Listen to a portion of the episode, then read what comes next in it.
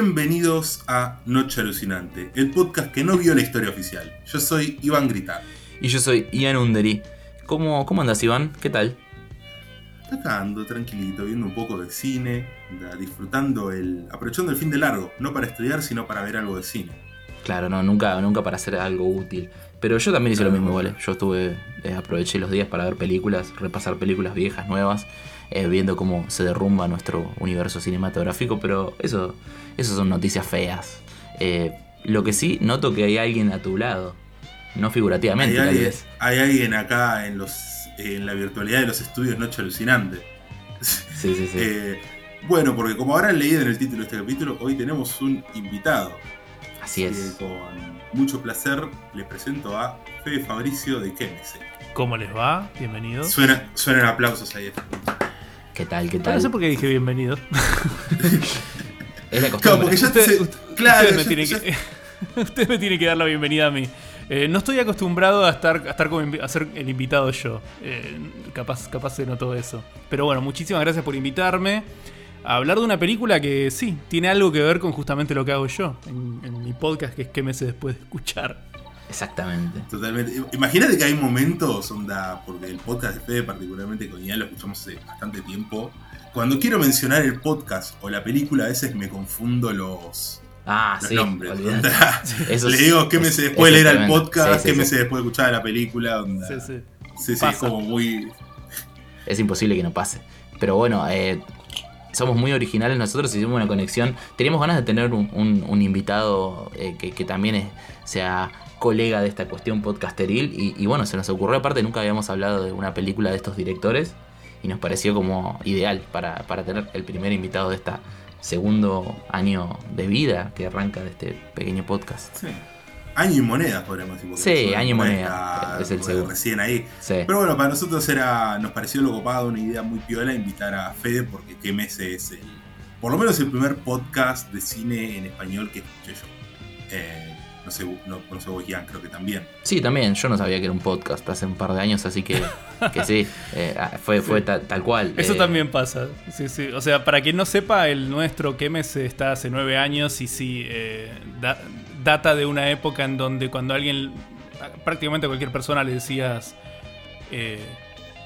estoy haciendo un podcast, era, o sea, lo siguiente era, ah, qué bueno. ¿Qué es un podcast? ¿Qué, es una radio? No, no es una radio.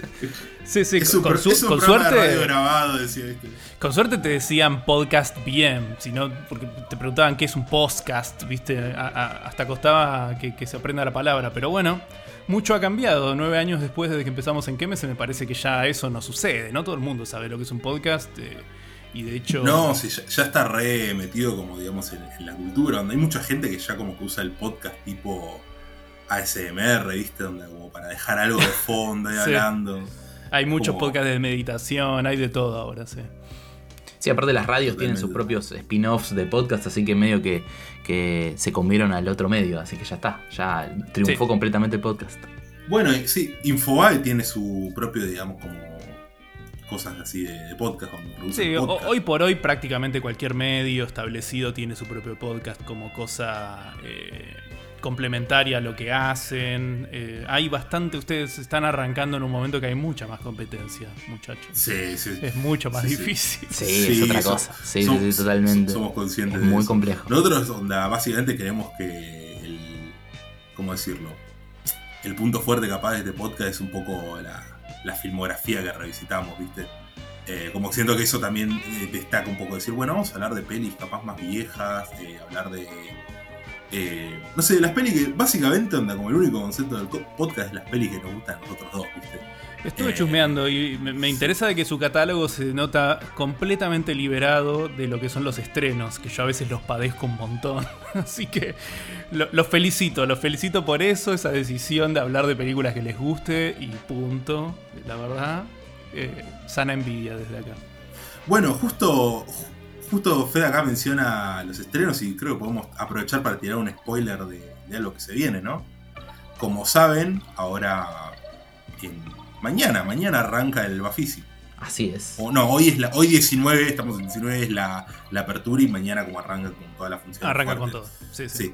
Y bueno, y como hay varias funciones que son online y etcétera, onda con Ian, eh, vamos a agarrar y ver la mayor cantidad de películas que se pueda. Y quizás, probablemente, grabemos un episodio sobre el Bafisi 2022. Muy bien. Nosotros también Sí, sí. vamos- a hacerlo, así que entre los dos nos van a poder escuchar y tener un panorama bastante amplio. Porque muy probablemente no vamos a ver las mismas películas. Porque, Hay demasiadas. eh, sí, sí, sí, cada uno tiene una experiencia completamente diferente, ¿viste? En un festival como Sí, ese, sí, sí. cientos de películas, así que bueno, es. Imagínate que yo medio onda, dije, bueno, este año lo quiero aprovechar, quiero ver muchas pelis, agarré, onda, como que agarraba una peli que me gustaba en un día y me sacaba dos más para ese mismo día, porque claro, vivir en provincia es como, bueno, prefiero ir, ver varias Claro. pelis y después volverme. Sí, Eh, Y agarré y, es- y lo hice así medio a ojo, diciendo, bueno, esto más o menos me interesa y no sé, una amiga me mostró todas las que sacó ella y, no, y conseguimos en una. Como, eh, la cantidad de recorridos posibles que tenés en ese Sí, festival sí, sí, es- son, son infinitos, son infinitos. Pero bueno, si quieren podemos pasar a mencionar un poco del cine que estuvimos viendo en la última quincena. Me parece perfecto. Aparte, ahí aparecen los estrenos. Parece que escapamos de los estrenos, pero siempre en, en la Mm. vida diaria uno se la pasa viendo lo último que salió porque es lo que también te, te lleva adelante. Sí, No, onda, claro, como claro. que este, este- este segmento que arranca ahora es como lo que solemos aprovechar, ¿viste? O decir, bueno, eh, no sé, salió, bueno, justamente íbamos a hablar de uno de los estrenos de la semana, o no sé, cuando, creo que el primer episodio hablamos de, de Batman, Sí, sí, sí, sí. porque lo, Ah, lo habíamos visto, sí, sí. ¿Qué les parece si, si conversamos un poco de, de cosas lindas que hemos visto? No sé quién, eh, Dale, quién, quién arrancaba. Eh, bueno, le vamos a dejar a nuestro invitado que arranque contando un poco de lo que estuve viendo, así que Fede, si querés mencionarnos. Dale, sí. em, les voy a confesar, la lo último que vi en este momento, en realidad lo penúltimo, porque lo último que vi fue la película principal, Sí. claro, que MC. Em, no la voy a mencionar porque me da pena si, si tengo que mencionar viste, cosas que vi recientemente, pero bueno, es Claro, otra cosa que mejor ni, no- ni nombrarlas. Sí, por eso, es, es una porquería. Eh, si, si, si les intriga, fíjense el calendario, es el estreno popular de esta semana y la verdad que es una, una poronga. Entonces, antes de eso, eh, las que vi sí me encantaron. Una es un estreno, es Camón Camón, de Mike Mills, una peli eh, de un director que es la primera peli que veo, pero resultó ser que alguien del equipo de Kemes es fan de... Bueno, justo en el contexto que estábamos hablando, usando la palabra fan, no es tan así. Le encanta este director eh, y vio su sus otras tres películas eh, de la corta filmografía de este tipo repetidas veces. Y yo la fui a ver, aproveché el estreno. Esta fue una de esas películas que se estrenan, no la va a ver prácticamente nadie, duran una semana en cartelera. Aproveché, la fui a ver y salí enamorado. La verdad, me, pareció de lo mejor que se hizo el año pasado y, mm, y salí tan enamorado que le dije a Nico, si bien él la había visto hacía meses, le dije grabemos un podcast, así que pronto vamos a grabar, eh, esto lo grabamos, lo tengo que editar y pronto vamos a subir, compartir con ustedes, oyentes de qué, si hay alguno del otro lado, un podcast sobre Camón Camón que la verdad me pareció maravillosa. Perfecto. Sí, yo no sabía que estaba en el cine la película.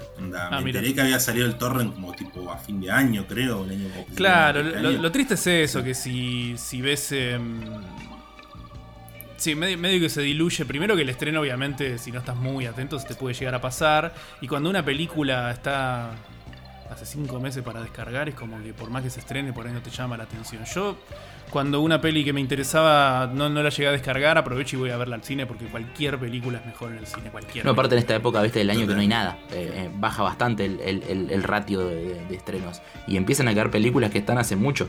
eh, que estaban hace mucho. Claro, sí, sí, sí. Bueno, igual eso tal vez pasaba antes. Hoy en día, todas las semanas se estrena un tanque. Pero bueno, los tanques de este mes por ahí fueron medio pobres y no sé.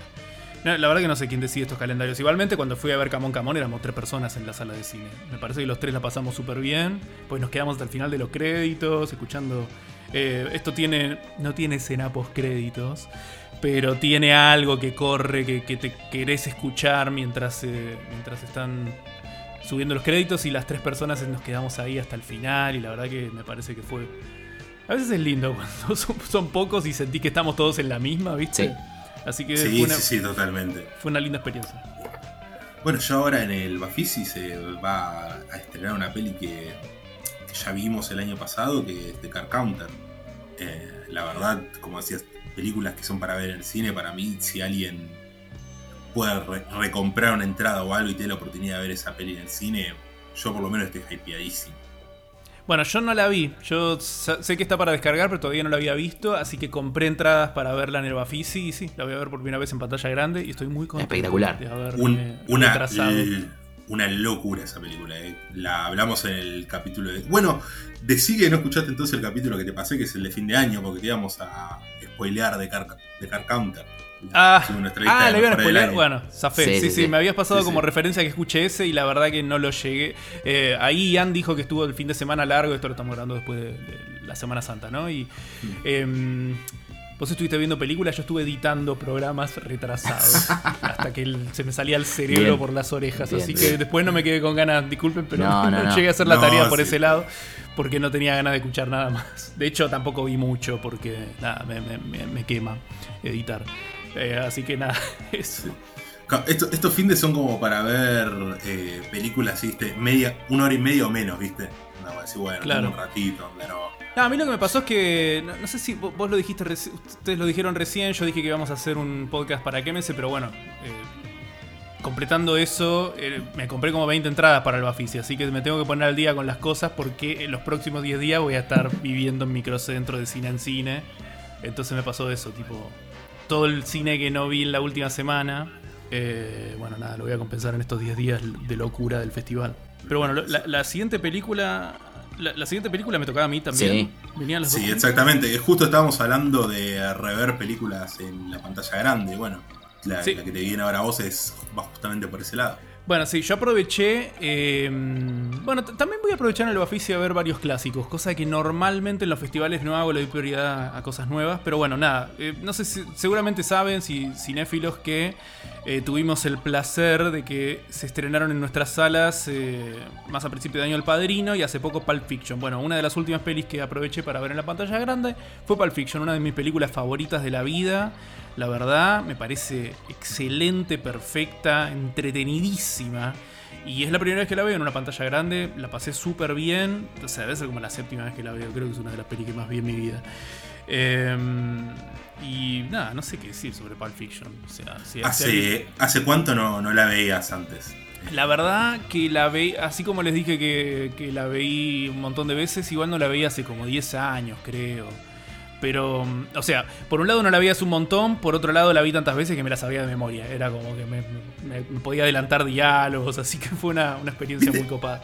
Pulp Fiction tiene un poco eso, ese tipo de películas que capaz uno las vuelve a ver porque como que las da por sentado, ¿viste? Como, bueno, sí, yo sé que Pulp Fiction está buena, pero la volvés a ver y te da como esa cosa de, ah, claro, estaba buena en serio, boludo. Sí, sí, está buenísimo. La, la, la disfrutas como por primera vez. Sí, la única sensación nueva que me dio, que siento que nunca tuve en todas las otras veces que la vi, fue que me di cuenta que es más chica, más controlada, como de menos recursos, pero excelentemente bien utilizados, que...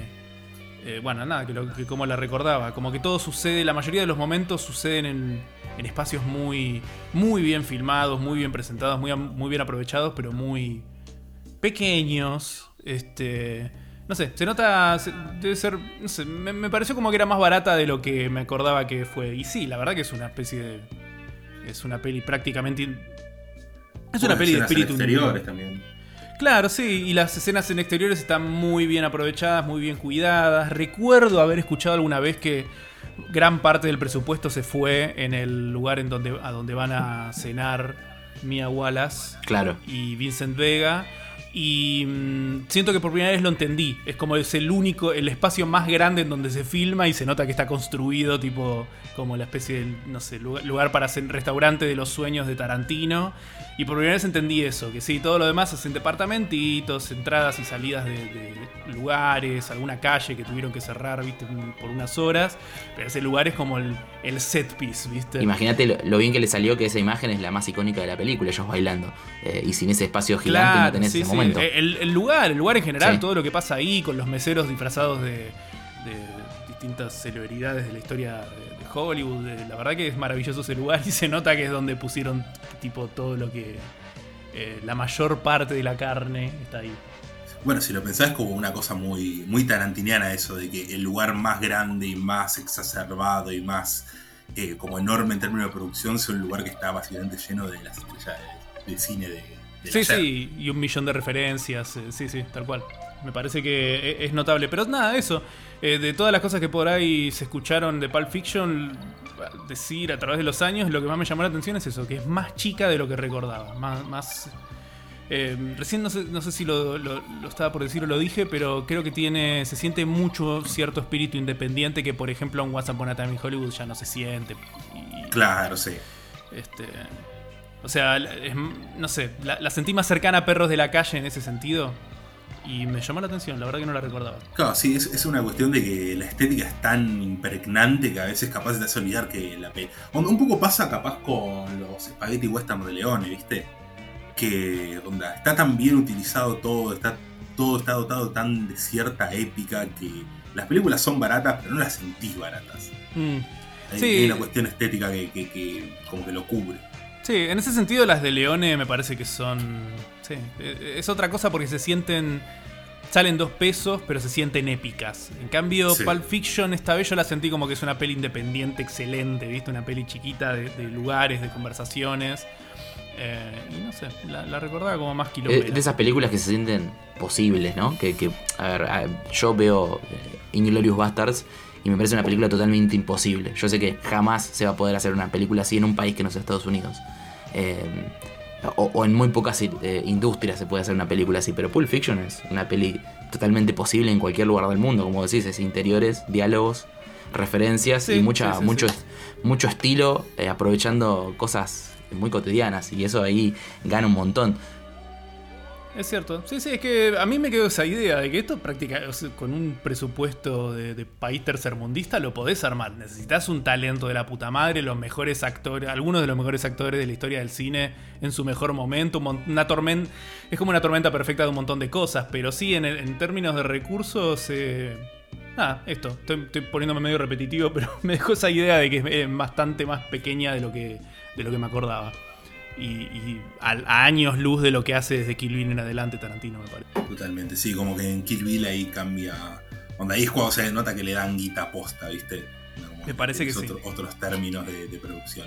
Eh, porque hasta Jackie Brown, como que las tres primeras pelis son, son eso, son como, bueno, bastante interiores, conversación, etcétera, etcétera.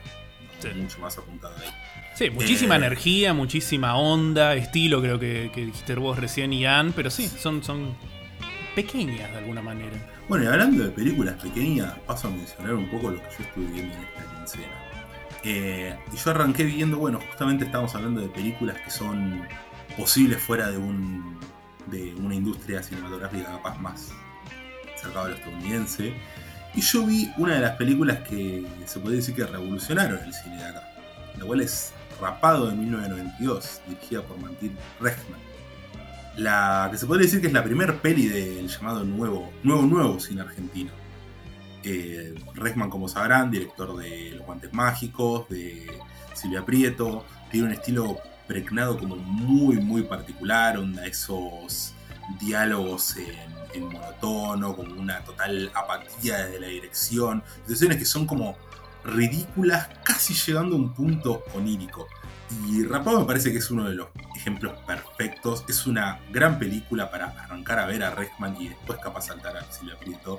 Eh, dura una horita y cuarto, donde no dura absolutamente nada. Y bueno, se trata de un chico llamado Lucio, al cual le roban la moto y básicamente tiene que, si se quiere, emprender una, una campaña de conseguir una nueva, la cual como no tiene plata va a intentar también y básicamente es eso, es la historia una hora y cuarto de un pibe intentando robar una moto. Eh, es como. Me parece que la referencia onda más, más obvia que tiene es clara y es eh, Ladrones de bicicleta de. de De Zika. tiene como, tiene como un poco eso, más que nada porque es una película que, así como De Zika retrataba el neuralismo italiano, acá Regman como es muy, es muy los 90, ¿viste? Es como ese tipo de, Buenos Aires, ese tipo de películas. Y está filmada eh, bien en la calle, mostrando la ciudad. sí, totalmente. En ese sentido se parece. está filmado el lugar y digo, che, ¿cómo consiguieron permiso para este lugar? porque no lo ves capaz en otras películas, esas callecitas. No consiguieron permiso, Eh. es el respuesta. No, Probablemente. es- es- y ese es está un poco el encanto de esas películas. eh, eh, que cuando son muy callejeras, cuando no tienen permiso, se notan algunas cosas. En la urgencia de la cámara, en che, filma esto porque no tenemos tiempo para hacerlo de otra manera. Eh, yo de Redman solamente vi los guantes mágicos, que es, creo que la, de las tres originales la más top, digamos, industrial, un poquito porque estaba Vicentico, qué sé yo. Y me encanta, a mí esa me encantó porque parece un, un Wes Anderson eh, un poco apático y en Argentina, porque son esos planos incómodos, esos personajes medios delirantes. Y es súper divertida, aparte Vicentico me cae bárbaro, incluso si no me gusta su música, me parece un- como actor tiene un carisma rarísimo. Eh, pero rapado me, intriga mucho, sobre todo porque es del 92. Y vos pensás en el nuevo cine argentino, decís tipo 98, 97, viste, Pizza Birrafazo. Claro, sí, ya más a finales. Pero esta la, la sacaron ahí como bien, bien fresquita del horno, cuando estaba pasando, estaba pasando todo. Y además es una película que es muy divertida. Onda, tiene un par de momentos donde. Nada, no, no, no puede hacer otra cosa más que hacerte reír. Es un humor incómodo, sí, pero te hace reír bastante. Eh, bueno, yo la verdad veo rapado y no puedo pensar en otro más que en Hal Hartley. Eh, que para el 92 él ya habrá tenido como una. Habrá sacado Trusty, On the Level Truth. Y para mí, Regman, un poco de Hartley tuvo que haber visto. Cuando estaba haciendo estas películas. Bueno, ese, ese me, me- dijiste que sentiste en, en Silvia Prieto. Y para mí, eh, eso es lo que tiene, que, eh, tal vez lo, lo que lo diferencia a Regman de, los otros, de Caetano y qué sé yo, es que se notaba que él estaba muy influido por, por el cine independiente yankee este de Jim Jarmusch. eh, todos los que no eran Tarantino, que no le fue tan bien como Tarantino, digamos, toda esa generación que no, no llegó a Tarantino, eh, se notaba. Porque después ves a Caetano y es otra cosa, el estilo del eh, no sé. Eh, eh, va por otro lado, pero Regman parece ir por ese cine independiente que bien noventero, eh, un poco muy cool, ¿no? Muy de, de gente cool, aparte como, como está vestida la gente, y qué sé yo. Pasamos del 92, 30 años al año 2022 para hablar de lo que se podría decir que fue el estreno de la semana, ¿no? Sí, yo literalmente es la película de terror, o en general de las que más espero. No la pude ver ahora porque no tuve tiempo, pero estoy esperando.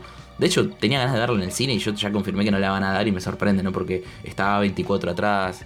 Es una película que la marketinearon re bien, porque yo veo que hay gente que está eh, esperándola que, que- que no, la espe- no hubiera esperado una película de este tipo hace un par de años, así que para mí es una movida re, in- re inteligente. Pero, pero sí, tengo ganas de ver. No sé si dijiste cuál es todavía, ¿no? No, no dije que estamos hablando de X, X de Ty West. Eh, mamita, qué película, ¿eh? Qué película. Me causa gracia como lo pusiste el estreno de la semana, refiere a. Es una que se consigue desde hace un par de días. Se consigue entre Claro. comillas. Sí, sí, sí. Claro, No sí, se estrenó sí, en ningún sí, lado, sí. claro. Claro, no es que se haya estrenado en ningún lado, sino que supongo que estará on, on demand en algún lado, lo que significa que ya la podemos ver, los que queremos verla. Sí, exactamente. Exactamente, sí, sí, sí, sí. Sí, sí estreno en, en Los Incas y Torres nomás. ese tipo de estreno.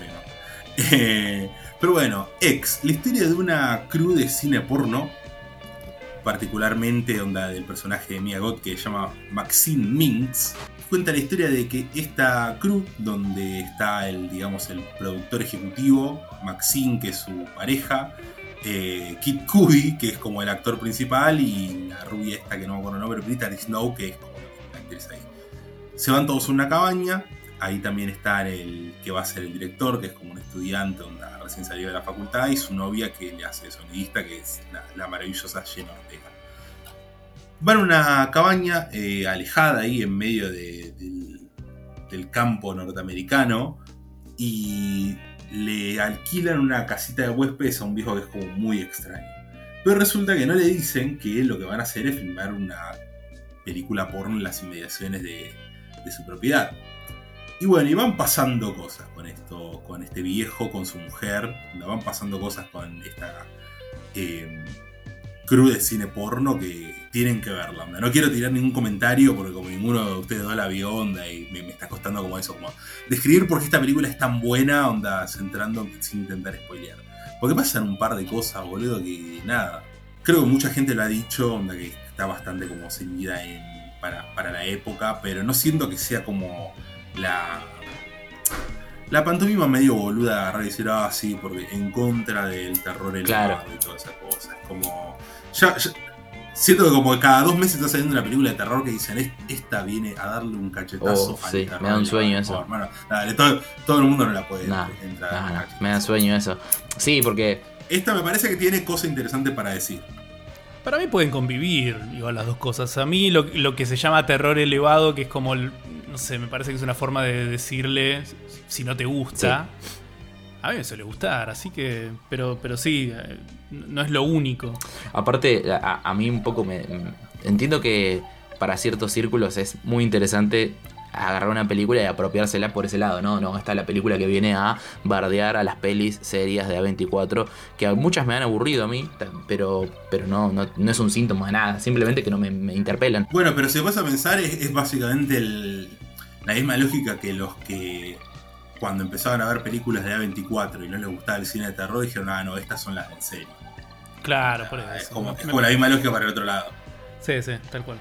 Me, parece que una cosa no debería quitar la otra, porque la verdad que lo que se llama, lo mal llamado terror elevado hay grandes directores, me parece, y bueno, después lo otro es todo un mundo. A ver, Jordan Peele es un director de terror elevado, según el criterio de la gente, y es uno de los mejores, o sea... Eh, o sea, eh, entra en el canon del terror elevado. Y se supone que sí, los embajadores del terror elevado son Peel, Eggers y Aster. Y Eggers está a punto de sacar una aventura vikinga épica con, un cast de, estrellas. ese, sí va a, ser el estreno de la semana que Ese sí va a ser el estreno de la semana. Sí, sí, sí, eso va a ser una locura.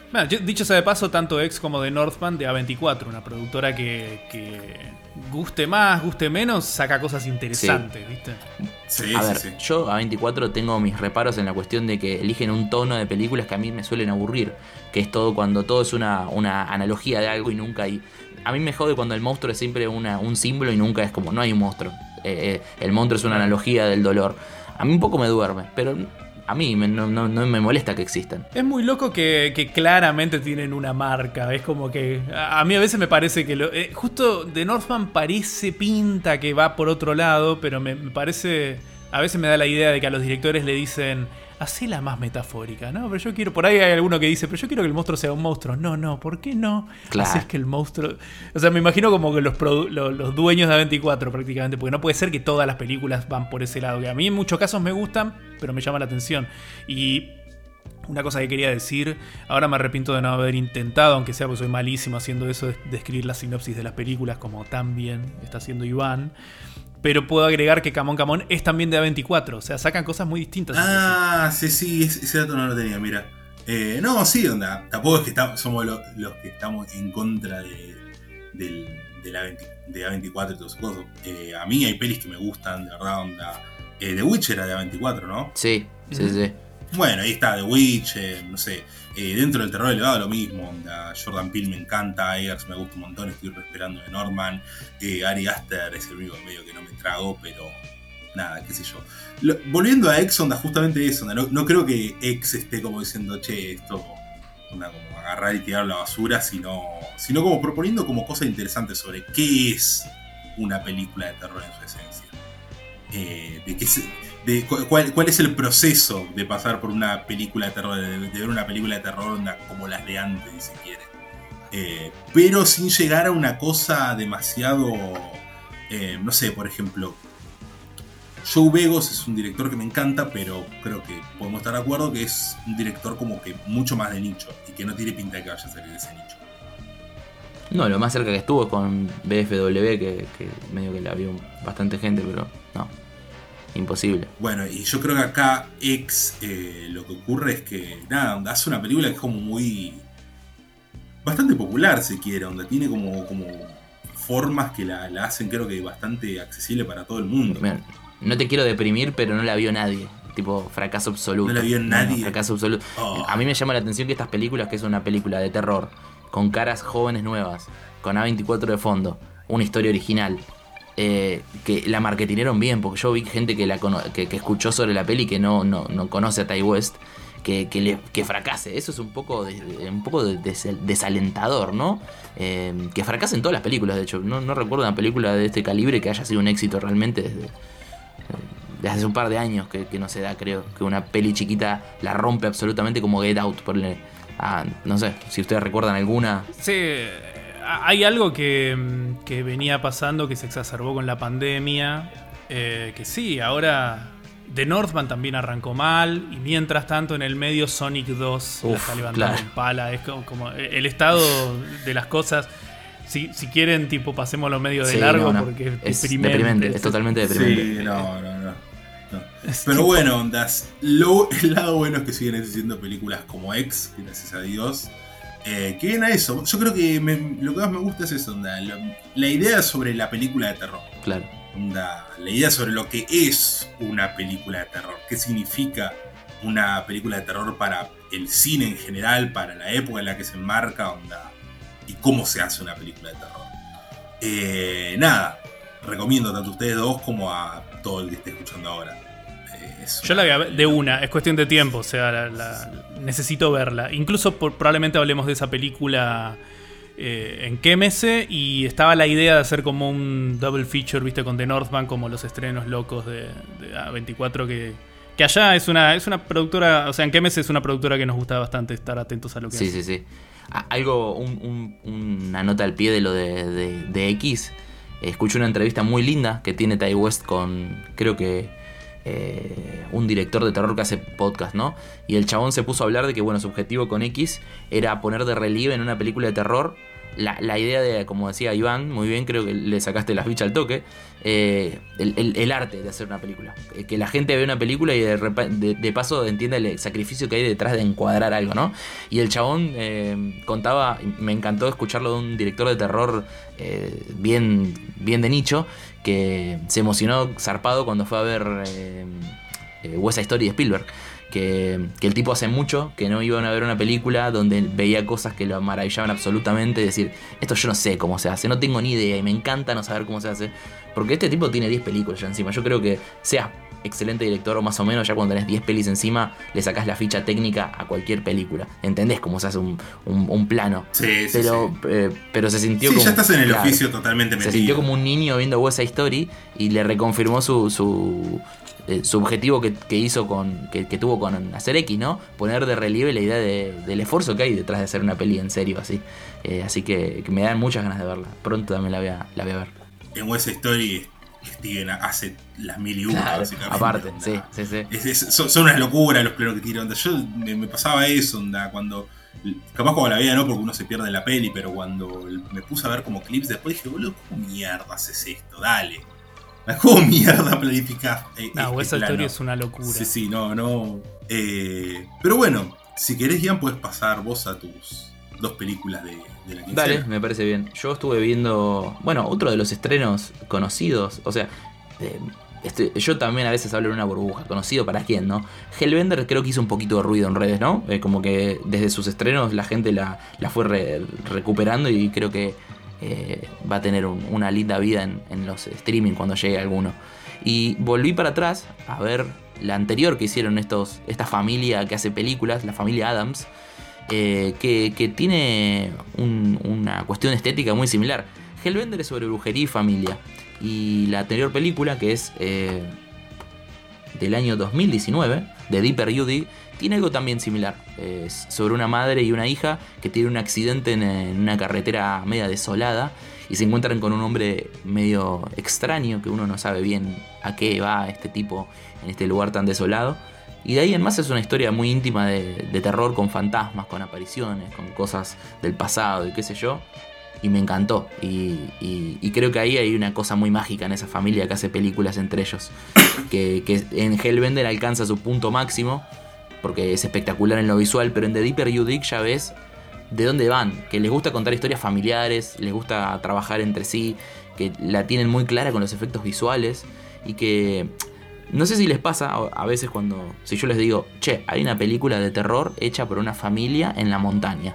Ustedes seguramente van a pensar en algo bastante low-fi, ¿no? Bastante, no te digo berreta, pero humilde, digamos, ¿no? Supongo que es... Bueno, eh, a, mí me, me encantó encontrarme con algo súper laburado en dirección, súper laburado en fotografía, con unas actuaciones bárbaras. Eh, así que la, verdad que la familia Adams es un, pequeño milagro de- del cine, no sé. Me encanta la idea de que haya una familia que se la pasa haciendo películas de terror. Eh, así que...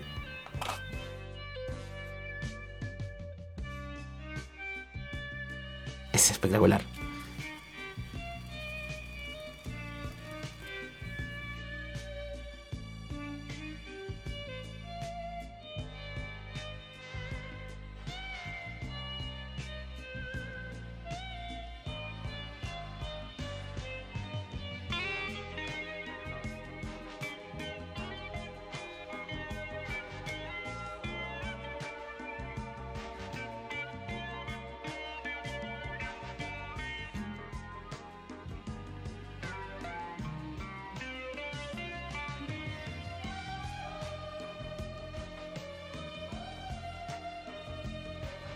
Sí. Sí, sí. Yo, yo siento que con la que con esta de 2019, que es de Deeper UD, creo que pegaron un salto de calidad, ¿no? Porque las anteriores son películas que ya se ven que son un poquito más, más crudas en su, en su diseño y qué sé yo. Pero esta tiene muy buenos efectos visuales, está muy bien trabajada. Y bueno, Hellbender ni hablar. Es, es una película que si te digo que la produjo a 24 te lo crees porque está pulidísima. Pero, pero bueno, e, es una familia a tener en cuenta. La familia Adams, una hermosa familia. Otra familia. Sí, sí, sí, sí. Una familia Adams distinta. Exactamente. Y, y, bueno, no sé, la otra película que vi también es del año 2019 y también tiene la coincidencia que es terror pero muy independiente eh, y también un director que, que, creo que va está como eh, rodeándose de gente que la está pegando y él está muy al costado, que es Jeremy Garner, que hace un par de años hizo una película de zombies que creo que se hizo bastante conocida, que es The Battery que eh, suele aparecer en, tops de zombies cuando hablan de películas independientes, porque es una película sobre dos amigos en medio de un apocalipsis zombie muy barata, que la pegó en muchos festivales. Y después hizo esta película que vi que se llama After Midnight del 2019, que va por la misma tónica. Él filmando en su pueblo, un pueblo montañés con gente de, bares, de, de, laburos manuales y qué sé yo, eh, trabajando con sus amigos. Eh, él como actor principal y además director, guionista. Y, me encantó. Es la película, es la historia de un tipo que se separa de su mujer y la misma noche que se separa, un monstruo llega a su puerta eh, de su casa antigua en medio del monte y le golpea y, quiere entrar. Y, el recuento es de cada noche de él tratando de, de resistir esa bestia que quiere llegar. Y, tiene un, una, un, aire muy hermoso. Eh, es como una especie de película media folclórica, porque está eh, ubicada en esos lugares de Estados Unidos donde no suelen ir a, a rodar. Pero lo que me sorprende es que él se, esté en un universo de directores que la está pegando. Por ejemplo, él colaboró con los, los, los, directores de esta serie Moon Knight, la que actúa de... ¿Cómo se llama? Oscar, Oscar Isaac. Isaac. Bueno, los directores de Moon Knight eh, salen del, del, mismo círculo, son directores indie de, de sci-fi, de, de, terror y qué sé yo, que, que colaboraron mucho con este chico Jeremy Garner. Y, y, creo que hay un universo de directores, como vos nombraste a Joe Begos, también son gente que colabora entre sí. Y me parecía súper interesante este, este grupo de, de artistas que, que, hacen un cine similar, porque es todo de género, de terror, de ciencia ficción, en las afueras, fuera de las ciudades. Creo que ninguna película transcurre en las ciudades de ninguno de ellos. Eh, cómo la van pegando a poco. Eh, sobre todo, bueno. Justamente ayer estamos hablando de que este año hay nueva peli de Jeremy Solnier. Exactamente, sí. Una nueva película sí, de Joe Begos. También podría pertenecer nueva peli de Joe Begos también, onda como directores, eso, que tienen capaz 3-4 pelis nomás, pero ya onda, te das cuenta que hay, que hay, como una filmografía interesante Sí, yo creo que en ese sentido eh, lo que tiene eh, positivo el, cine de género es que se presta a este tipo de películas como After Midnight, que en definitiva es un drama de parejas, pero cruzado por un monstruo que es bien real, no es, eh, como decíamos, una, una alegoría extraña. Eh, pero se presta a hacerlo con pocos recursos, pero que se vea bien, que se vea con ideas cinematográficas, ¿no? que no sea un, una cuestión eh, más de verla, como, como decía Fede, por una curiosidad que, que por otra. Eh, así que, que, bueno, les recomiendo, si les gusta esa, esa, cruza de drama intimista con terror, After Midnight es una, una re buena opción. Eh, que parece una película pandémica, de hecho, porque es pocos actores en, un, en, interiores y con un ser que pulula, pero no, es de 2019, justo antes de la, de la pandemia. Bueno, bueno, perfecto. Si les, si les parece, podemos pasar a hablar de, de las películas que nos reúne hoy. Me parece muy bien. Año 2008, dirigida por los hermanos Cohen, Joel y Ethan. Eh, una maravillosa comedia de espías, podríamos decir. Ni más ni menos que Burn After Reading. ¿Qué me sé después de leer?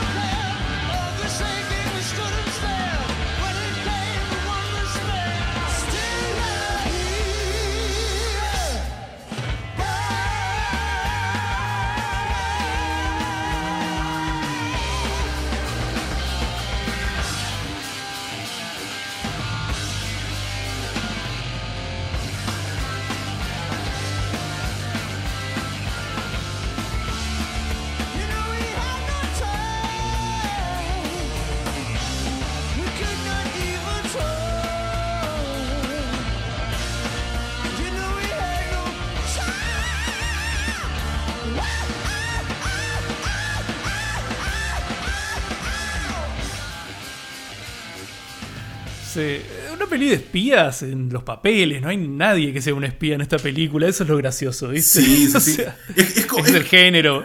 es como Pero bueno. llevar un poco más al extremo lo de eh, North by Northwest de Hitchcock, ¿viste? Onda, que- que la cosa, el chiste de que él no sea un espía, Claro. y acá es que nadie es un espía, pero sigue teniendo como la cosa de una película de espías y de, de gente que está muy perseguida, podríamos decir. Sí, en realidad es como una especie de parodia de, de película de espías a la Cohen, que me pone un poco triste, recién lo dijiste y no lo había pensado, estamos hablando de una película de los Cohen clásica, en, en este punto, en, en el momento en el que los Cohen están empezando a filmar por separado, es un poco triste eso también, ¿viste? Sí, sí, sí. Onda, yo no no, no pude ver la última, la que creo que es Joel Solo el que dirige ahora. ¿O es Sí, y... No, Joel hizo la de Macbeth y creo que Ethan está trabajando en otra. eh, y nada, sí, están, están trabajando por separado por primera vez en toda su carrera. A, a mí me sorprende igual ese mm, lo, lo productivos que fueron en esa época. Yo hoy estaba revisando el, cómo venían de ratio de películas. Tenés una película por año o, o casi una película por año hasta hace poco. Eh, del Sí, Gran sí. Lebowski a, a, no sé, a True Grit hicieron casi 10 películas. Y de hecho, a ver, esta película la hicieron en simultáneo acá a, a, a- a No Country. O sea, la, la filmaron después, pero el guion lo hicieron en simultáneo. Son unos workahólicos totales. Sí, es un caso similar a cuando hicieron Miller's Crossing, eh, que cuando. Que, que era como unas pelis que se les hizo complicada de escribir. Y parece que en los descansos hacían. eh, empezaron a trabajar en Barton Fink, que es un tremendo peliculón también. Bueno, pasó algo parecido en No Country for Old Men. Y. sé que algo curioso, sabiendo cómo se llama mi podcast, cuando pienso en esta peli de la que vamos a hablar hoy, en mi cabeza suena. Burn After Reading muy cipayamente, muy, muy, tilingo. Cosa que me parece, me parece muy- siempre me pareció muy loco. Como que no le digo quémese. Claro, la ya, claro, ya la, ya la costumbre de decirle quémese a- al podcast, como bueno. Son dos Sí, entidades, no- no- claro.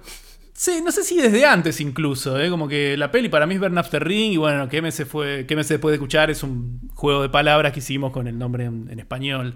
Igual, ¿sabes qué? Antes de empezar les voy a hacer una pregunta como si estuviesen ustedes invitados en mi podcast. Perfecto, perfecto. ¿Por qué Burn After Reading? O sea, eh, esto justo es, poco adecuado que lo diga yo, pero a, mí siempre me pareció como una película bastante menor de los Cohen. Y de hecho para mí es un poco parte del chiste de cómo mi podcast se llama así. Y que a ustedes les encanta, es tipo una de sus favoritas de los Cohen, le tienen mucho cariño. ¿Por qué? Particularmente para mí sí.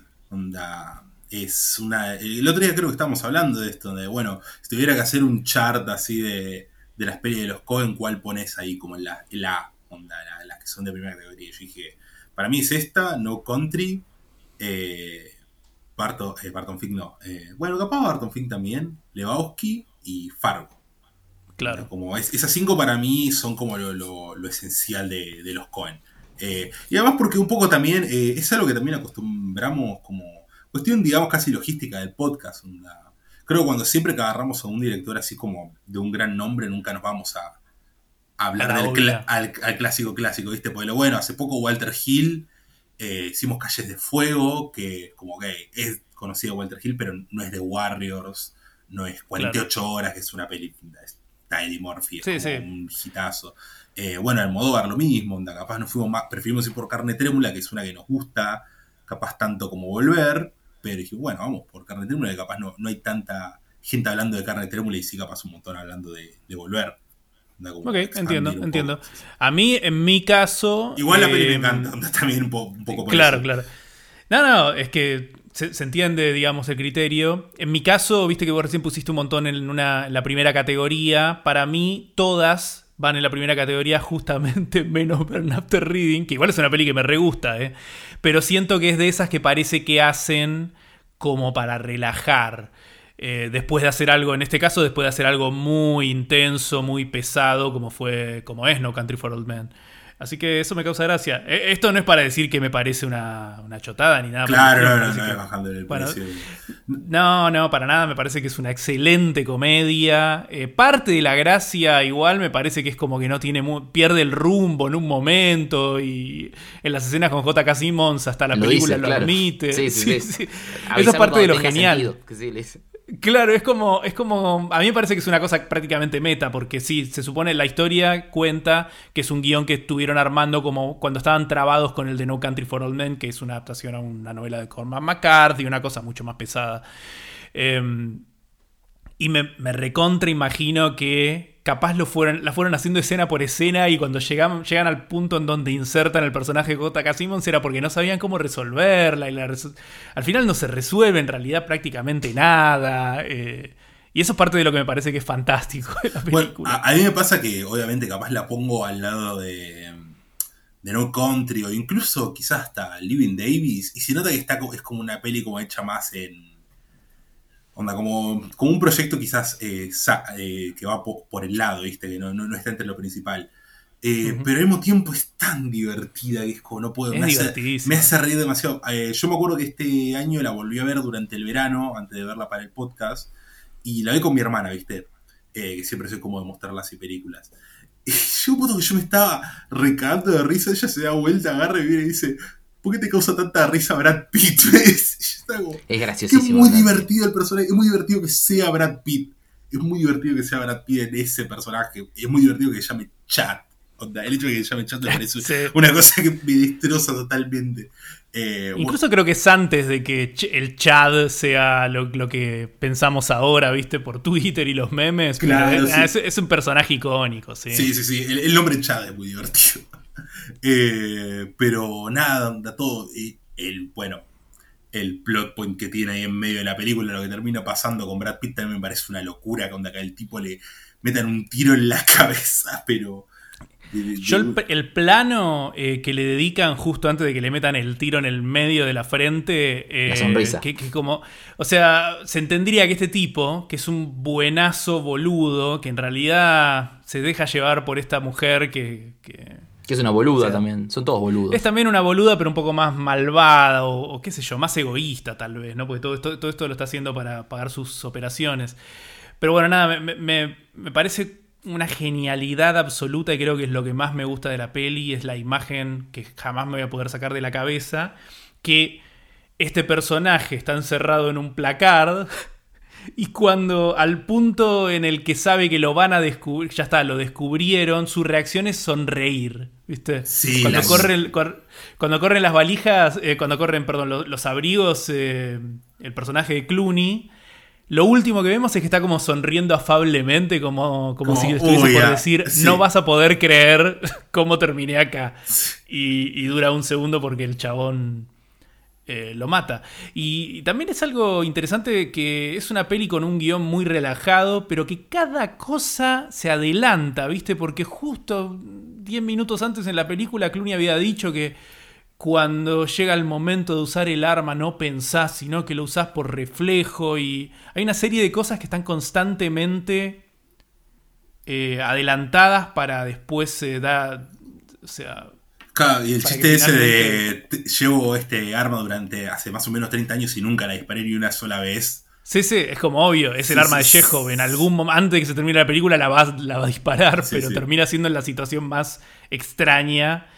Em, bueno, después enseguida está revisando el cadáver, busca el. Ve, ve, que no tiene la etiqueta de la tintorería y eso le hace pensar que es uno de las personas que cree que lo están persiguiendo y en realidad es una cosa que se le ocurrió a, a Frances McDormand. Es, tremendo, la verdad. Eso, está muy bueno porque eso es un grupo de, personajes que están absolutamente convencidos de que son el personaje principal, ¿viste? Todos se piensan que son el protagonista de su propio delirio de intriga.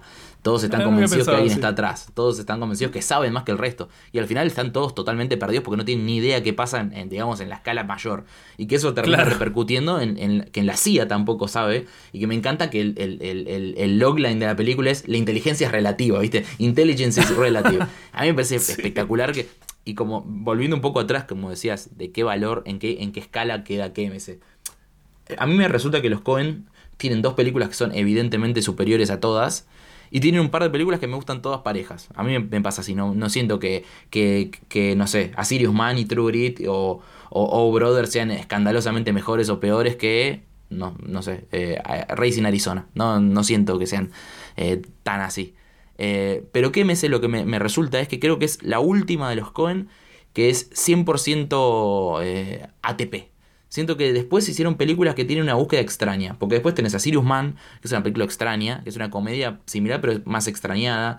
True Grit, que es una, un, un, western a la vieja usanza, pero bien a la vieja usanza. Es un remake de un clásico de hace 60 años. Y después, las últimas películas de los Cohen son medio una ensalada de cosas que, que cuesta encontrarle una, una, la misma la misma continuidad temática y tonal que, por ejemplo, eh, entre El Gran Lebusque y El Hombre que no estuvo allí. Eh, hay algo muy que, va. Y en las últimas siento que se diluyó un poco eso, ¿no, no, les parece? Sí, es como que son películas dirigidas a targets muy distintos, casi si te pones a pensar. Sí, son bastante eclécticos ya de por sí, ¿no? Pero puede ser que lo que hicieron en los 90 y principios del 2000 se parece más entre sí que... Por ejemplo, dijiste a Sirius Man, para mí a Sirius Man es se me hace similar, no es difícil describirles por qué, más porque no las veo hace un montón, pero con Asirius Man, eh, perdón, Asirius Man con Inside Lewin Davis. Em, después Hail Caesar me pareció un poco fallida, Buster Scruggs es, bastante distinto. es, un, experimento raro, sí. Sí, sí. Igual me, gustan todas, qué sé yo. la, única que, dicen que siempre escuché que es muy chota y la verdad que no, no la vi, así que no lo puedo decir, es de Lady Killers, que es una que justamente hace por acá por el medio. Sí, esa no la vi. Yo no la vi. Jamás. Que también es una remake, tengo entendido. Sí. Creo que es una remake, sí, sí. Sí, sí, sí, sí. Pero bueno, eh, lo que tiene también esta, esta, esta etapa es que eh, agarran, parece, un género de, del cine clásico y lo dan vuelta, ¿no? Parece que a propósito, porque bueno, tenés el Gran Lebowski, que es una especie de, cine negro de detectives dada vuelta por un cine de stoners, ¿no? De, drogadictos. Tenés Oh Brother, que es la película de los escapados de prisión, ¿no? Y acá tenés una película, como decíamos, de espías, que empieza incluso con un plano que, es muy de película detectivesca, un poco truchita, ese, ese viaje desde el espacio hasta, hasta la central de la CIA de inteligencia, y que termina en esos pasos que caminan así con tanto ruido. Eh, parece casi deliberadamente, ¿no? Una búsqueda de, bueno, en esta peli vamos a boludear con este género. incluso No Country, que es una película seria y basada en una novela, utiliza el western para hablar de... Lo utiliza colateralmente como estética del western para hablar de una cuestión casi existencial, ¿no? Que siempre decimos con Iván que, que No Country tiene más que ver con Halloween de Carpenter que con, que con algún western ah, de los 50, no sé es, algo sobre el mal, sobre la maldad en la sociedad, una cosa por ese lado. Y, me, interesa mucho cómo lo hacen con estas películas. Y bueno, acá la idea del estúpido, ¿no? Que es algo que ellos tienen en sus personajes, que es la idea de esta gente es pelotuda. Eh, quiere hacer algo que no está por encima de ellos y están tan convencidos que les va a salir mal. Sí, para mí es una. es como una especie de sátira de película de espías de la Guerra Fría y un poco el chiste es que la Guerra Fría ya terminó. Me parece que es, una constante a través de la peli que, Por ahí eso, como decías vos, son todos personajes que se creen que están en una película de espías de la Guerra Fría, pero ya no hay Guerra Fría. Entonces, eh, o sea, e, e, esto es un...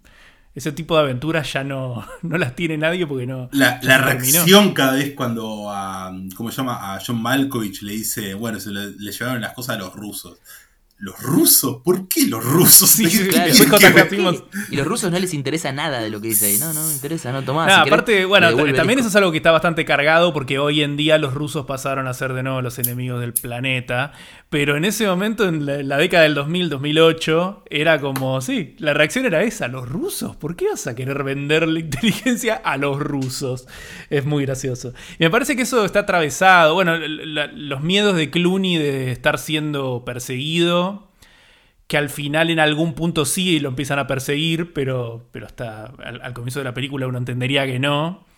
Es un, sí, conecta con esa idea que me gustó, ese concepto de que todos se piensan que están, que son los protagonistas de la película, y yo agregaría, todos se piensan que son los protagonistas de una película de espías, ¿viste? Porque viven en, Washington y, no sé, uno trabaja en la CIA y todos tienen algo que ver lateralmente, por lo menos a eso. Em, bueno, me, parece onda bastante interesante que, digamos, onda, una película sobre, digamos, la paranoia de ser espiado, y se quiere, saliendo en el 2008, onda, como muy post, eh, post 2001 y post toda, todas las cuestiones que tuvo Estados Unidos en ese momento, onda, como eso, miedo a, ser espiado, medio como paranoia, miedo a, que, quién te está vigilando, pero en un tono de comedia. Sí, a mí en ese sentido me llamó la atención que es post 2001 eh, y todas esas cosas que se hicieron, eh, las cosas terribles, las espías telefónicas que se hicieron después de eso. Pero previo a los smartphones, las redes sociales, eh, los algoritmos que te están todo el tiempo robando información. Porque viste que en un momento, creo que Clooney dice, hoy en día hay un montón de bases de datos. Eh, dentro de poco van a saber, eh, todas las agencias gubernamentales van a saber exactamente dónde estás todo el tiempo. Como que es en el medio de, de estas dos cosas.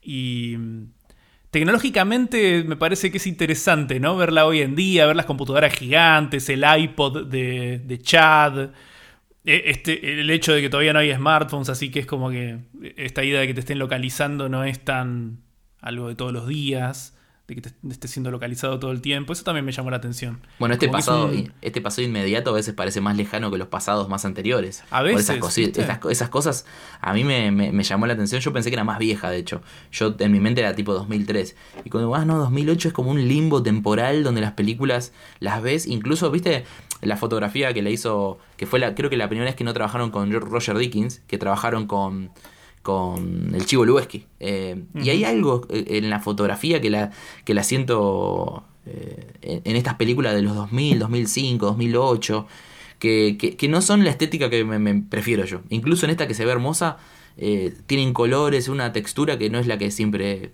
la que prefiero. de hecho, me todo muy iluminado siempre.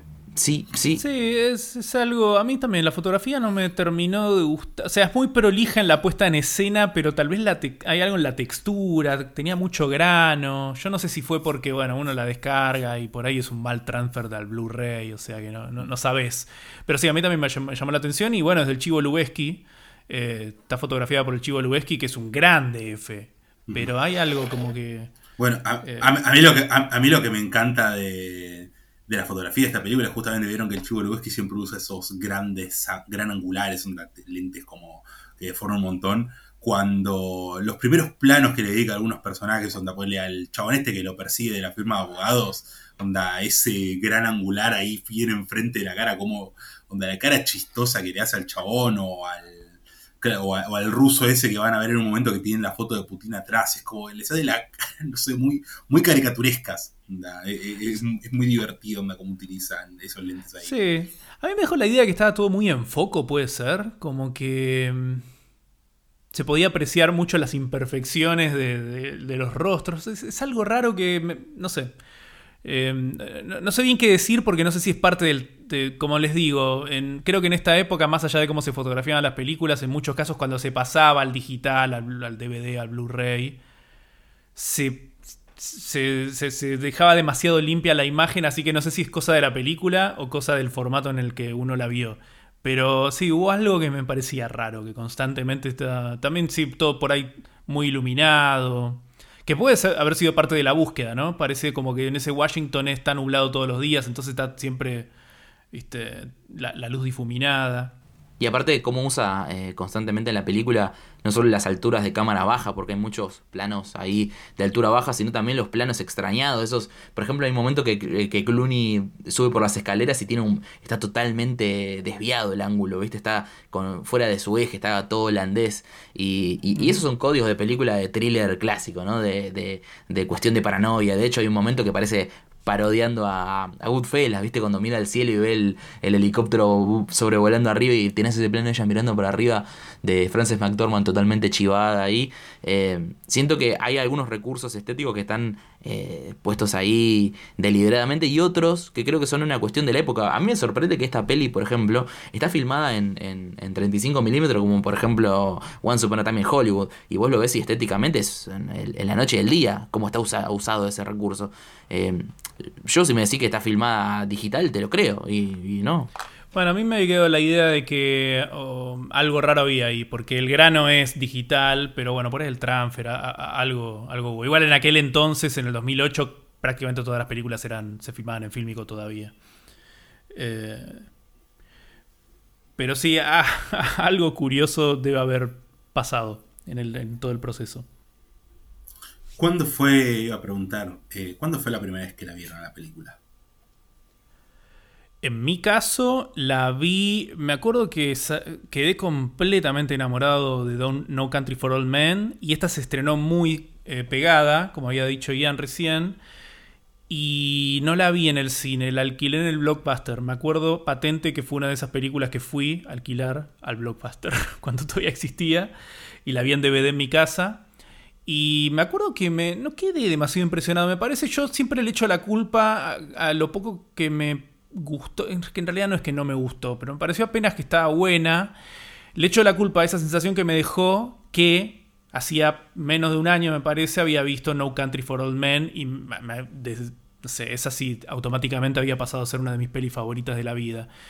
Pero Claro, bueno, sí, lo la vara, la vara había quedado muy, muy alta. Demasiado. me parece que a mí me pasó eso.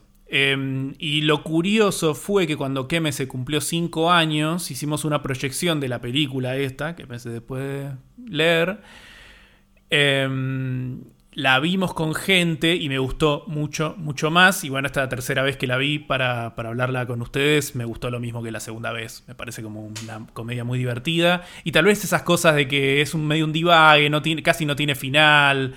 Eh, que por ahí la primera vez me pareció como signo de una peli floja o que no terminaba de, estar buena.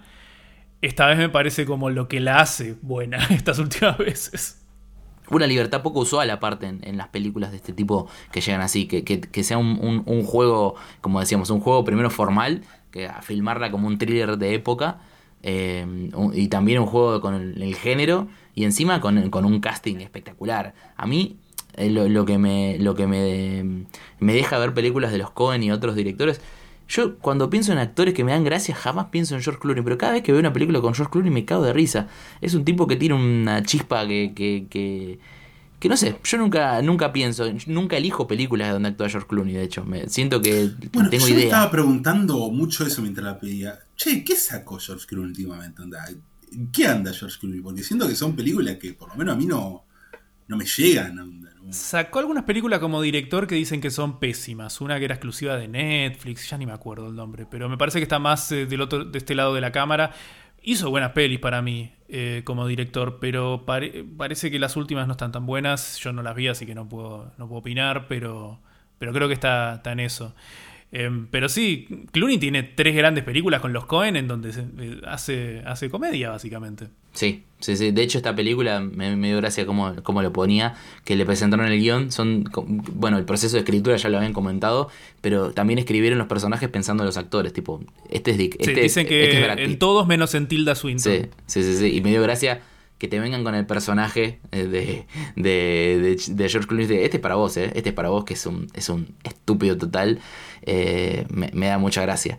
Y volviendo al, al, al sinsentido, eh, a, a mí me sorprendió totalmente la revelación de qué es lo que está construyendo en el sótano. Yo no entiendo, no, no entiendo Es por qué. increíble. ¿Por qué está Es ¿Y por qué increíble. lo rompe después? No, no tiene ningún. Yo pensé que iba a tener un punto de, de tipo, no, esto va a pasar algo con esto. Y no, Es que hay un montón de cosas que no, que no tienen. eh, que el punto es que no tienen punto. ¿Viste? Pero eso particular es, es increíble. El momento de la revelación. eh, es- Y la reacción de ella, aparte, le encanta. le- le- Sí. es Sí, muy sí, gracioso. Bueno, Eh, a mí el chiste que me fascina, pero me encanta que cuando lo hablé con mi hermana estallamos lo doy la risa, es cuando está hablando con Richard Jenkins en el bar y le dice, no siempre fui un gerente de gimnasio.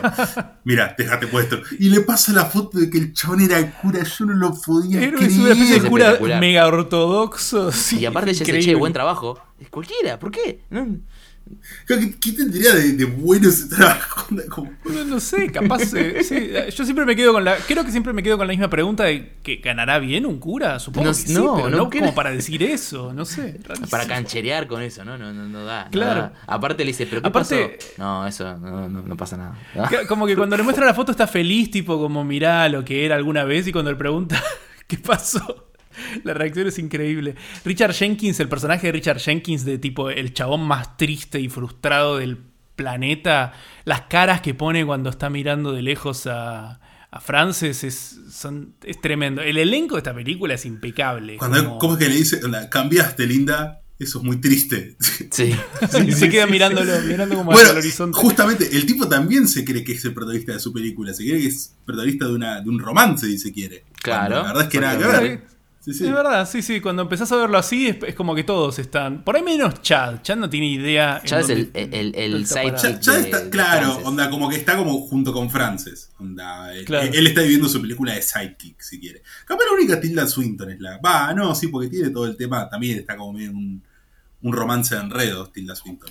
Parece, parece una película de Woody Allen lo de Tilda, ¿viste? Cuando empieza toda la cuestión de, de romances y enredos entre gente rica. A mí lo que me destruye, volviendo a Chad, es el lenguaje corporal de Brad Pitt, que yo ya sabía, eh, eh, ya creo que todos tenemos familiarizado, que es un tipo que le da perfecto la cuestión facial, los brazos, pero ¿vieron cuando está tomando agüita en la, en la puerta de atrás y el chabón quería ir a, a hacer la entrega vestido así, como deportista, y le dice, no, tenés que ponerte un traje? Y el chabón se pone así como muy pegoteando, tomando agua, "Ah, yo quería ir en mi bicicleta. A mí me destruye esas cosas. Sí, que sí, hace todos los gestos. personaje. eh, en todos los gestos Brad Pitt se, se destaca. Sí, donde el bailecito que hace cuando llega al departamento de Frances. Ese es espectacular. el es una locura. Sí, es sí, una sí. locura, es una locura. Sí, sí. Incluso hay dos, tres, cuatro cosas que se usan. No sé si hasta hoy, pero en algún momento se usaban mucho de GIF, ¿viste? O El memes. bailecito sí, eh, el bailecito sí. sí, sí. Sí, sí, sí, sí.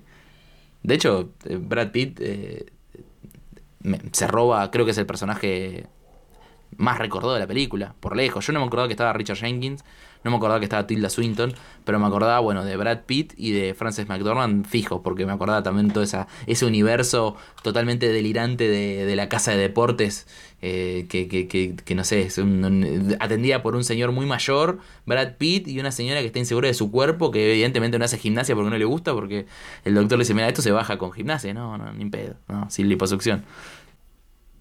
Bueno, y también está. eh, ¿Cómo se llama el, el chabón de limpieza? Manolo.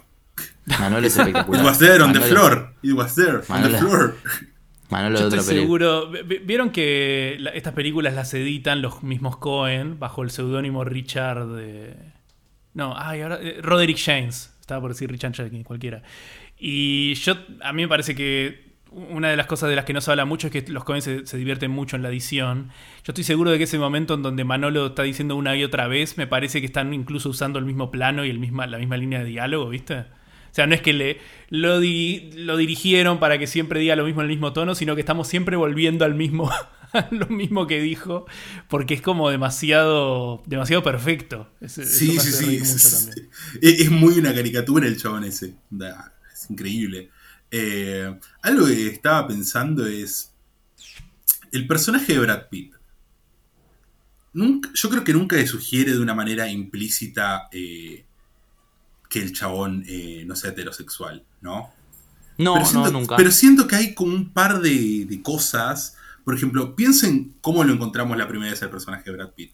Onda, que le está haciendo gimnasia al chabón este y, le dice algo así como, ah, ah, claro. Y lo rompe, sí, Sí, lo rompe. lo rompe. y el chabón dice algo sonó en mi nalga. Eh, y el chabón no se dice, bueno, sí, después venimos y seguimos abriendo. Como que hay un chiste como medio como raro ahí al principio. Y después teniendo en cuenta que el chabón muere dentro de un closet. También se puede pensar. Ah, no había pensado, sí. Onda, siento que son como pequeñas cositas que no, no lo dejan como explícito, pero como que hay algo ahí. Bueno, el eso es muy chabón típico de... También muy, muy beboteando todo el tiempo está el personaje, no sé. Sí, eso de, de configurar un personaje como, como queer, digamos, es muy del, del cine de los 40 y 50. Siempre se dice que está los personajes, por ejemplo, de, mm, del halcón maltés, de este tipo que, que está codificado como un hombre homosexual, pero nunca te lo van a revelar en una película clásica de Claro, el suspenso el norteamericana. de M decís vos, ¿no? Claro, ese mismo actor. Nunca la película de norteamericana 50, 60, 40 te van a decir, bueno, este hombre es gay. Pero lo codifican en su forma de ser, en sus en pequeños detalles, en pequeñas cuestiones estéticas de cómo se viste. Y creo que recuperen un poco eso, porque dudo que sea una mm, una cuestión de los Coen, si no, no, vamos a hacerlo, vamos a reírnos de que es gay. Yo creo que es un poquito un juego con eso y lo del closet lo Claro, sí, sí, pero sí. cierra perfecto. Eh, cierra perfecto, aparte de lo- los manerismos que le ponen y qué sé yo, una exageración total, ¿no? De, del personaje. Aparte, es un, es un tropo trucho del, del cine que el, el sidekick de la, de la mujer sea un amigo gay, ¿no? Siempre es el, el, el, el lugar común. Claro, sí. Es como que la película toma un, un conjunto de estereotipos para configurar a sus personajes. Y los, como decimos, los, los parodia, onda, como que lleva cada uno de esos, de esos estereotipos a la parodia. Sí, sí, sí, totalmente, totalmente. Y, y yo me quiero quedar como imagen final con, con John Malkovich eh, entrenando frente a la tele diciendo I'm back, motherfuckers, I'm back. Eso es una imagen que no, no voy a poder olvidarme. Poco Yo- antes de que lo caguen a tiros en la puerta de su propia casa. Sí. No, el personaje de John Malkovich, creo que no mencionamos nada hasta ahora, pero lo- los Sí, bueno. ataques de ira que tiene, cómo el chabón empieza a putear, me parece una cosa, pero Sí, fantástica. sí, sí. Está oficina Creo que dice 16 veces distintas en esta película What the fuck o variantes de eso. Y me parece. Bueno, yo, yo sé que a Brad Pitt. es- Te estaba por decir. Yo sé que a Brad Pitt se le tiene mucho cariño al personaje de Brad Pitt, pero me parece que yo me quedo con el de Malkovich. Es tipo. Sí. Cuando el chabón está en la reunión y dice, yo tengo problema con el día, vos sos un mormón, Lex. Al lado, así, Sí, al lado no. tuyo todos tienen problema con el No, alcohol. cu- cuando se levanta y me destruye, dice, this is a crucifixion, this is political. this-" Sí. Con el, sí, aparte con el, el gesto que hace, ¿viste? Sí, Perfecto sí. para verlo después de Pascua. Sí, este, sí. No, pero sí, sí, el- el- el- la ira que tiene este tipo frustrado que se cree mejor que todos los demás es, es maravillosa de ver, es como delicioso. Y bueno, y encima que después agarra y dice J.K. Simmons, ah, bueno, no tenía tanta, tan- no tiene tanta data. esto". Sí, sí. Mal, No biggie, 3, creo que la frase es Sí. no biggie. Sí, sí, sí, cuando le dicen nivel 3, ah, no, eh, grosso, nada, no vi. Es, eso, me- al final no, no sabía nada, era todo. Aparte, el- la grandilocuencia que se tiene el mismo que, que siente que su memoir es algo que tiene que leer el mundo. ¿Viste? Cuando les cuento a los demás, "Chi, voy a escribir mis, mi memoir, que lo dice en ese francés trucho. eh, Sí, él se cree que tiene una, una historia espectacular para contar y al final son todas boludeces. No, aparte hay como una cosa de que todo el, el- el malentendido nace de que estos dos boludos que trabajan en el gimnasio piensan que esto es muy... eh, Very high up. información importante, claro. Y Sensitive parecería shit. que... Sí, pa- parecería que Osborne Cox, que es un nombre de la puta madre, me parece que los Cohen son especialistas en darles Sí, nombres sí, sí. increíbles a, a sus personajes. Eh, parecería que él tampoco es consciente de que no es nada, porque si no le chuparía un huevo. Pero hace todo este quilombo porque él también piensa, como dicen ustedes, que su memo- sus memorias son importantes. Pero después nos, damos- nos enteramos, y aparte hace más graciosa la situación, a través de los rusos y a través de, de lo que dice el personaje de J.K. Simmons, que no, tipo, no, es, no tiene valor esa información, a nadie le importa. Nadie está dispuesto a comprarla y, nada.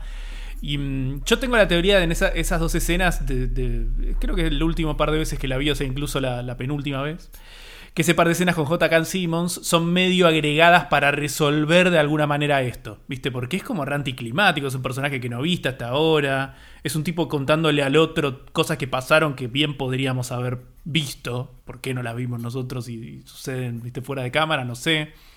Pero lo, la verdad que lo hace genial, hace genial la situación. Sí, Eh, además, tipo- onda, como, como, eh, el pacing de esa escena, onda, como el otro se lo va narrando todo como súper confundido y J.K. Simmons está como, ¿qué? Y le, le hace como, toro- dice, bueno, ¿y qué hacemos con este? Y poner un vuelo a Venezuela, dale, rápido de allá. Claro, claro, deja que Eh, se vaya. Sí, sí. ¿Cu- ¿Cuánta guita le tenemos que pagar a, a esta mina ahí? Porque las, pr- las operaciones son. Pagalo, pagalo, pagalo. Sí, sí, sí. Se chupa todo un huevo. No, y lo otro, lo, lo más triste es lo que pasa con los cuerpos de Ah. Richard Jenkins y, y Brad Pitt. tipo, ¿se lo damos Eh, a- o sea- a la al FBI? No, no, van a hacer un quilombo. Qué malo el cuerpo, qué malo. Entonces nunca nadie va a saber, no va a haber forma de saber qué es lo que pasó. Y que Osborne Cox quedó básicamente en coma y nos dicen que no se va a recuperar, señor. Sí, sí, primero, o sea, primero le dice, pero murió. No, quedó, o sea, cuando le dice no, es como que vemos que Simmons eh, está como decepcionado, prefería que muera. Y después cuando le cuenta todo lo de la coma, dice, "Bue- bueno, está bien, si se llega a despertar veremos qué hacemos con eso. Pero es todo como súper frío, es- esa, esa escena es excelente. La descripción de nuestro hombre no supo qué hacer, onda. Sintió que tenía que reaccionar y le metió un par de tiros. Increíble. No, no, no, no, es, es, es maravilloso, la verdad. Por eso te digo, parece que es algo como... No sé, yo me recontra imagino los Cohen diciendo, ¿y cómo resolvemos esto para que sea? O, lo dejamos en el cajón, ¿viste? Deben tener guiones. Todos los guionistas así de prolíficos deben tener guiones en el cajón que nunca terminaron, no supieron cómo resolver. Y bueno, que el tipo de la primera escena hable con un superior y cuente más o menos lo que fue pasando, qué sé yo. Y termina siendo como de lo más genial eh, de la película porque llega más allá de esto de que sí, son todas cosas que están pasando sin razón, sin explicación. No sé si la, es la ult- el último diálogo de la película, pero si no lo es, es tipo, está por ahí, cuando dicen, bueno, ¿y qué aprendimos de todo esto? Eso es espectacular, sí. No, no sé, señor. Y después Bueno, dice algo. eh, Eso. No, no tenemos que hacerlo otra vez. Claro, Claro, señor. bueno, No aprendimos a no hacerlo. lo que no hacerlo que de nuevo. hayamos hecho. Sí, sí, no sé bien qué es lo que hicimos, pero no lo hagamos nunca más y listo. Y ahí volvemos al plano aéreo alejándose del planeta. Esos son los Cohen, esos son los Cohen diciendo, bueno, no tengo ni idea. No tengo ni, no tengo ni idea Sí, sí. escribo. Es muy meta, para mí es muy, muy meta. Es como, casi se puede ver como una especie de proceso de, de- de escritura en la, la película. A mí me, esta, esta última vez me, la, la pensé mucho así.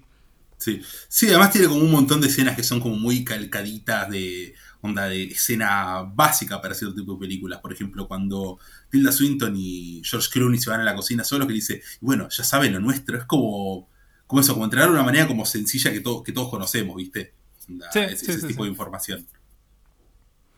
Pero bueno, con esa reflexión final de, de Jay que hicimos, que me parece que engloba la idea de la película, que no sé qué carajo es, pero fue. Eh, sí. De- es definitivamente una película. es- es- esto es definitivamente un film, sí. Sí, sí, sí, exactamente. Eh, bueno, si quieren, para cerrar, podemos pasar a mencionar eh, cuál es la escena favorita de, de cada uno de esta película. Creo que vamos a coincidir Ok. igual, ¿eh? Sí, yo, yo me parece, yo ya lo dije, eh, algo que, que tengo grabado en la mente es ese momento en donde está encerrado en el closet Brad Pitt y en Sí. particular el plano de la sonrisa es algo que no lo puedo creer. O sea, no, no sé de qué cabeza, de qué cabeza salió que sea esa la reacción al ser descubierto en una situación como esa y que lo que pasa inmediatamente después es que le, revientan los sesos contra la pared. O sea, es una cosa, es un, o sea, es un disparo muy sangriento, ¿viste? Ves como como se esparce todo justo atrás en su nuca eh, y me parece como es un momento perfecto. Es tipo, para los que nos gusta tal vez el cine violento, ¿viste? A mí me encanta cuando pasan esos momentos violentos que salen de la nada, que te sorprenden, muchas veces me encantan y este es uno muy bueno. Sí, sí. Eh, yo creo que también me voy a quedar con esa. Eh, si no, otra que me gusta mucho, que es muy. Onda. que es muy divertida también, por esto que decía que es el Rage de, de John Malkovich, es. Eh, ah, la primera escena, la que mencioné. Donde esa primera escena me parece fantástica, donde ya entra y me, me, me cago de risa. Donde como ya, ya estoy totalmente a tono, me compra absolutamente Sí, esa escena. Eh, pero sí, yo diría que la favorita favorita es la de la muerte de Brad Pitt. Es decir, que es increíble, no te la esperás. Sí, sí, totalmente. Onda, realmente, la primera vez que la ves no te lo esperas, pero ni en pedo. Onda. ¿Y vos, Ian? No, la misma, la misma, la misma. ¿La Sí, misma? sí, se- sí, se estaba diciendo la misma escena, la de Brad Pitt muriendo, me- se me quedó grabado en la cabeza la carita Es unánime, es el sonriente. mejor momento sí, de la sí, sí, Eh, es, sí, el es mejor un- sobre todo el plano, como vos decís, de la muerte. Es el, el plano de la película, morirse sonriendo como un boludo. Es básicamente el mensaje. Dicho Sí, así, sí, sí, hasta, sí. hasta es poético. Bueno, eh, yo creo que entonces podríamos pasar a dar la pista de cuál es la película de dentro de dos semanas. No, pero no hay pista, ya todo el mundo sabe que vamos a hacer nuestro gran especial de Michael Mann. Ah, claro, no, yo. Es verdad, es verdad, es verdad, es verdad. Iba a tirar la, la pista de él que venía después del de Michael Mann, pero mejor la tiro durante el de Michael Mann. Sí, sí, guardate, guardate el misterio para me guardo el misterio, de Michael no. Mann. me, me ahorro el misterio. Así que, bueno, como ya sabrán, eh, dentro de una semana vamos a tener nuestro capítulo especial sobre la filmografía de Michael Mann. Recomiendo que vayan revisitando toda su filmografía. Eh, si quieren ver también un poco de Tokyo Vice, nosotros la estábamos viendo, va, no sé, hasta yo vi dos capítulos. No sé hasta dónde Está llegué. espectacular Tokyo Vice, la verdad. Está buenísima. Bueno, bueno, básicamente eso. El- dentro de una semana tenemos nuestro especial de Michael el hombre. Eh, bueno, Fede, agradecerte el que hayas, te hayas pasado por los estudios Noche Alucinante. Muchísimas, muchísimas gracias por invitarme y esta oportunidad de hablar de, esta película que se supone que es tan, está tan relacionada a lo que hago desde hace nueve años en, qué meses después de escuchar que bueno, nada, si no lo conocen, si nunca nos escucharon, búsquennos en Spotify y, y dennos una oportunidad. Que bueno, nada, lo que hacemos es similar a lo que hacen los chicos acá. Charlamos de pelis. En definitiva, es lo que une la cosa que coagula todo. Sí, un poquito Pero de sí. cine para la gente. Exactamente. Eh, Pero sí, muchas bueno, gracias, Fede. Muchas gracias, Fede. Eh, nosotros ya vamos despidiéndonos. Recuerden que pueden encontrarnos en Twitter y en Instagram, Noche Alucinante, para estar, para enterarse de todas nuestras novedades. Esto ha sido todo. Yo soy Iván Gritar. Yo soy Ian Underi. Y yo, Federico Fabricio. Gracias, chao.